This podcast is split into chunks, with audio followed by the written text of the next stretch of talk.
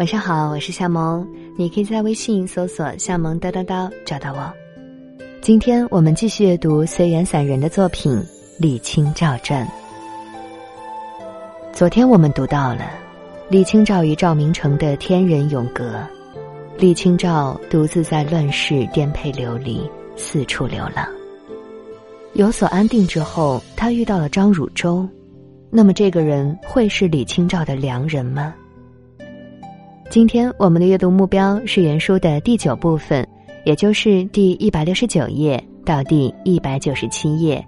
让我们马上开始今天的阅读。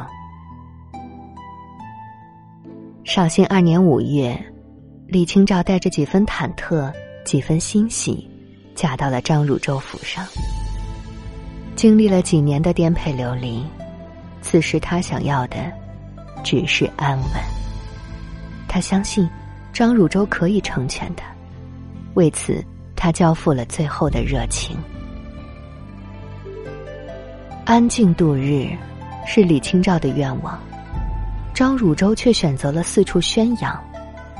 不久，一安居士再嫁，就闹得满城风雨。所有的争议与嘲讽都被李清照淡淡的抹去了，卷上珠帘，过自己的日子。他以为张汝舟可以陪他到最后，但终究还是失望了。李清照原以为张汝舟在完婚后，他仍会如初般温文尔雅、体贴入微，然而几天后，张汝舟就没了从前的谦逊温雅，他对李清照变得很冷淡，稍有不和就会辱骂他。很快。两个人就是咫尺天涯的距离。张汝舟很少回到家，即使回来，也总是带着满身酒气。酒醒后，还会向李清照要钱，然后晃着身体去常去的沿街柳巷。李清照终于明白，张汝舟所有的儒雅都是面具下的桥段，面具后是丑陋不堪的灵魂。李清照对张汝舟彻底失望了，实际上，张汝舟也很失望。李清照已是风烛残年，张汝舟对他的才情亦无兴致，他所图的只有李清照手中的那些文物。这些文物对李清照来说是历史遗迹，是赵明诚的心血。可是对于市井小民来说，这些东西。就是数不清的钱财，但是张汝舟失望了。经历了几年的乱世颠簸，李清照手中的文物已所剩不多。这少量的文物，李清照都视之如命，无论如何都不交给他管。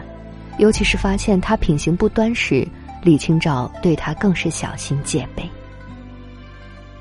图谋未能如愿。张汝舟的本性就彻底暴露出来了。现在他对李清照已不只是冷漠，甚至是凶残了，恶言相向，甚至拳脚相加。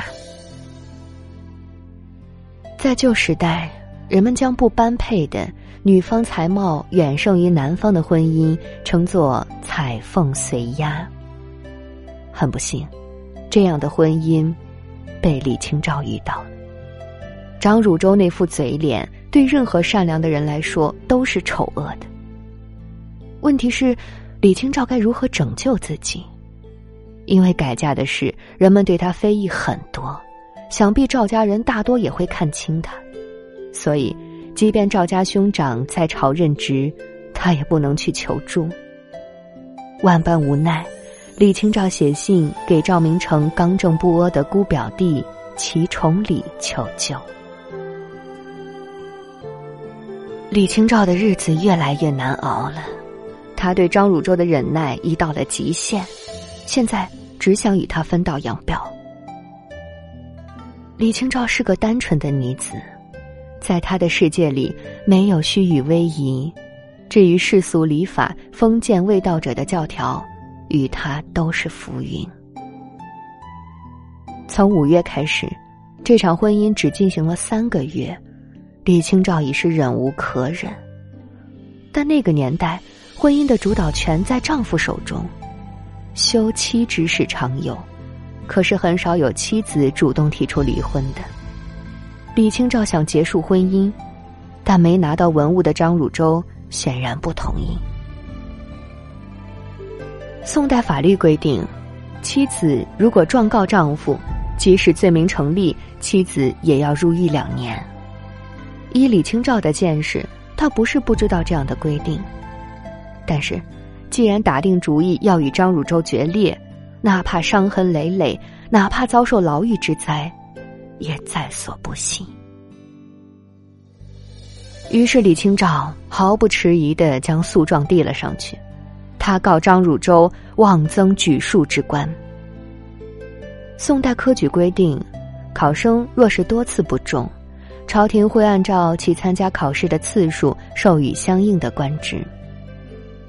李清照在无意中得知，张汝舟向朝廷谎报次数，骗取官职。无可奈何的时候，李清照以这个罪名状告了张汝舟。上下五千年，女子被夫家休弃者如过江之鲫。妻子状告夫者，几乎绝无仅有。据说，此案当时惊动了宋高宗，宋高宗责令监察部门调查，结果张汝舟被查实，撤出官职，发配到了广西柳州。按照规定，如果丈夫被流放，妻子就可以名正言顺的与之离婚了。幸运的是。李清照当时并没有受两年的牢狱之苦，在朋友的帮助下，她关押了九天就释放回家了。张汝舟被流放，与他再无瓜葛。不到百日，那段不该有的婚姻就烟消云散了。关于这桩是非，李清照除了给齐崇礼写信感谢。并没有留下其他文字，但人们却没有忘记褒贬。当时，这件事在社会上引起了极大的反响，少的是援诱与尊重，多的是讥讽与嘲笑。但宋代，寡妇再嫁并不少见。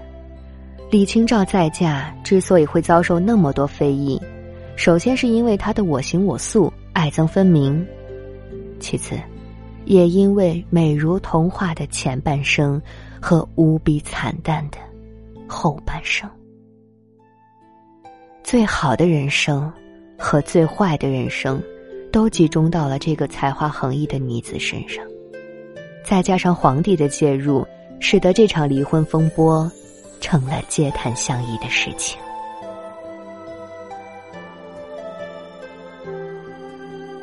绍兴二年八月，李清照的世界里，又只有她自己了。经历了这场风波，李清照的意志并没有消沉。遇见了生活该有的清静，她仍是那个填词的女子。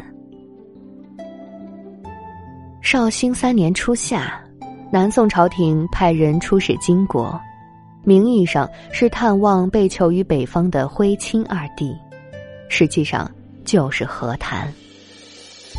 李清照写诗为两位使臣送行，在诗中强烈表达了北上中原、恢复河山的愿望。不过，二位使节并未与金国达成协议，金国因为连年战争需要休养生息，才答应暂时休战。对于朝廷的无所作为，李清照很无奈。他能做的，就是静下来，打磨最后的光阴，整理完成《金石录》。《金石录》是赵明诚的生平夙愿，也是临终重托。弟弟对李清照编辑这本书也是无条件支持。赵明诚哥哥对于李清照再嫁及离婚之事，并无指摘之意。偶尔来看李清照，总会询问《金石录》的进展，并尽力提供补充资料。这对李清照来说，都是莫大的安慰。绍兴四年八月，李清照完成了《金石录》。这本书注录他们二人所见过的，从上古三代至隋唐五代以来，钟鼎遗弃的铭文款式和碑铭墓志等石刻文字，是我国最早的金石目录和研究专著之一。《金石录》共三十卷，考丁精合，评论独具着实。对史学、考据学、文献整理和金石书法的研究具有重要的参考价值。看着完成的书稿，李清照多年来从未像现在这样欢愉。作为妻子，作为知己，她没有辜负赵明诚的托付。李清照回味前尘往事，回忆忧患得失，写下。《金石录》后续。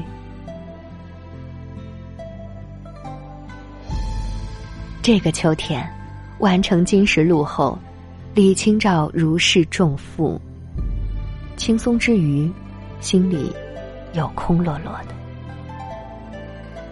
过去的许多日子，他在回忆里走来走去，仿佛可以触到曾经的欢笑，而现在。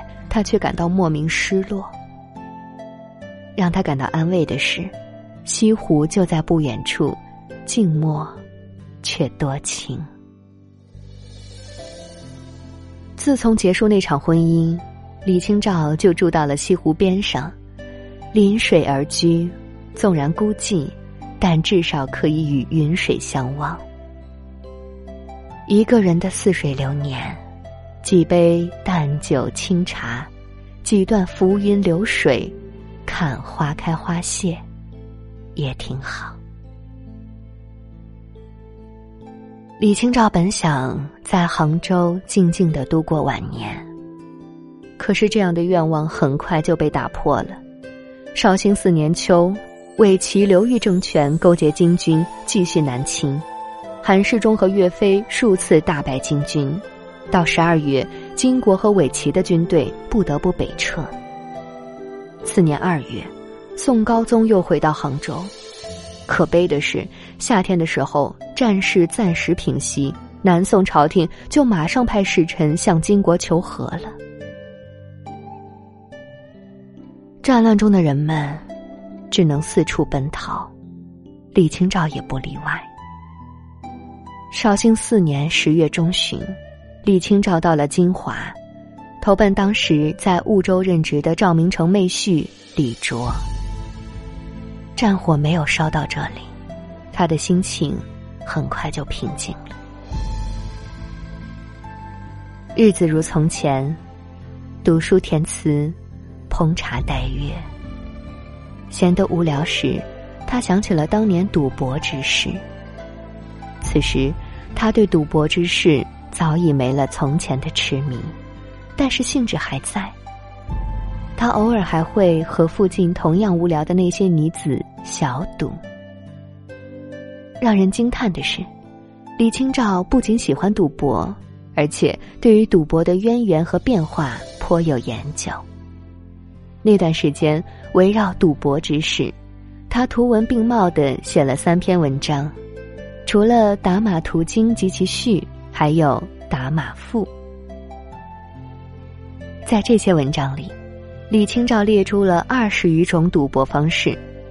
他严正指出，不能将高级赌徒等闲视之，在本质上，其与尧舜等圣人、庖丁等解剖家都是相似的，都是专心致志的结果。许多事，你若认真，也就成了风景。值得注意的是，《打马赋》虽为文字游戏，却语涉时事，借谈论博弈之事，暗讽南宋统治者庸碌无能，婉转表达自己希望恢复河山的愿望。绍兴五年夏天，李清照独自来到金华城南的八咏楼登楼远眺，忍不住又想起了北方，于是感慨万千。写下《题八咏楼》。千古风流八咏楼，江山留雨后人愁。